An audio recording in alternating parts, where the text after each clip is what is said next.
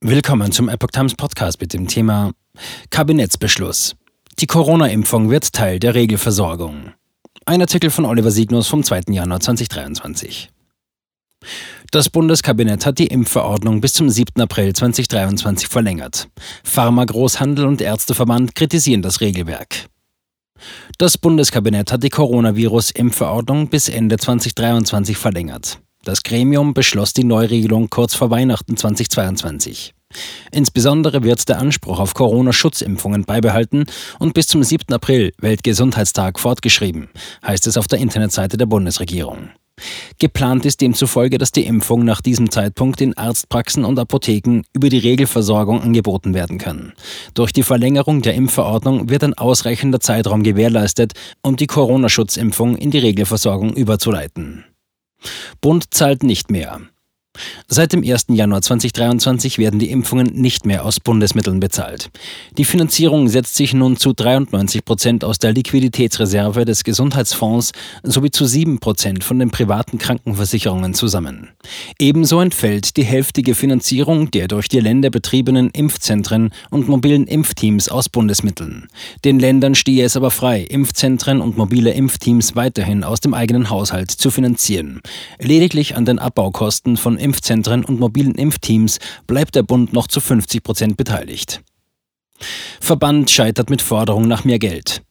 An der Vergütung für Apotheker und Ärzte ändert sich bis zum 7. April nichts.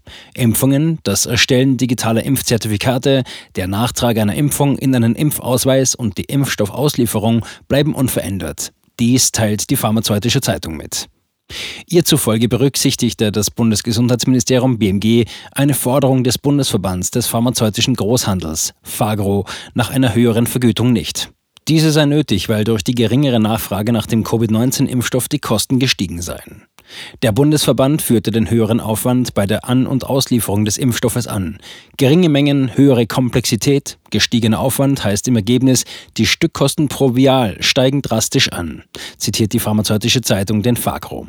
8,60 Euro forderte der Verband pro Vial, Durchstechflasche. Es bleibt aber bei 7,45 Euro. Der Apothekerverband ABDA kritisierte ebenfalls die eng kalkulierten Kosten. Die bisherigen Preise seien auf drei Impfstoffe ausgelegt, schreibt das Ärzteblatt auf seiner Internetseite. Mittlerweile müsse der Großhandel zwölf verschiedene Vakzine unter unterschiedlichen Bedingungen lagern. Gestiegene Energiekosten treffen den Großhandel ebenfalls, da alle Impfstoffe bei hohen Minusgraden gekühlt werden müssten. KBV. Nur Ärzte sollen impfen dürfen. Dass Apotheker weiter impfen dürfen, ist der Kassenärztlichen Bundesvereinigung KBV ein Dorn im Auge. Ich sehe keine Notwendigkeit, dass die Apotheken weiter impfen. Die Zahl der Impflinge sind derzeit für Praxen gut zu bewältigen, sagte KBV-Vizechef Stefan Hofmeister bei einer Anhörung im Dezember 2022. Auch die Bundesärztekammer habe sich laut Ärzteblatt immer wieder gegen die Impfung durch Apotheker ausgesprochen. Hofmeister betonte, dass nur Ärzte indikationsbedingte Impfungen verabreichen dürften. Eine Vertreterin der Apothekenverbände betonte hingegen, dass das Impfen in Apotheken ein Beitrag zur Steigerung der Impfquote sei. Dort würden viele Menschen geimpft, denen sonst der Weg in eine Arztpraxis zu anstrengend oder anderweitig beschwerlich ist. Corona-Impfung Teil der Schutzimpfungsrichtlinie. Angesichts hoher Impfquoten und abnehmender Nachfrage sind Ärzte und Apotheker laut Bundesgesundheitsminister Karl Lauterbach nun in der Lage, die Corona-Impfungen zu übernehmen. Daher werde sie Teil der Regelversorgung.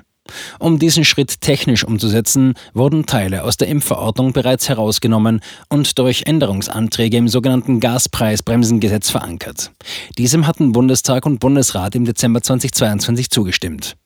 Konkret geht es um die Vergütung der Apotheken und Großhändler für die Lieferungen und die Logistik der Impfstoffe.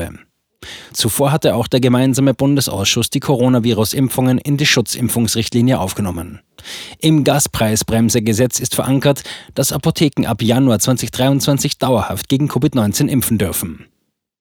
Bis zum 8. April 2023 müssen sich nun die Fachverbände in der Selbstverwaltung, darunter auch der Deutsche Apothekerverband und der GKV Spitzenverband, auf eine Vergütung der Impfleistungen einigen. Erst dann kann die Impfung Teil der Regelversorgung werden. Außerdem muss die Bundesapothekerkammer für die Fortführung der Impfungen in Apotheken noch ein Mustercurriculum erarbeiten. Bereits ausgebildete Apotheken müssen die Fortbildung allerdings nicht noch einmal absolvieren.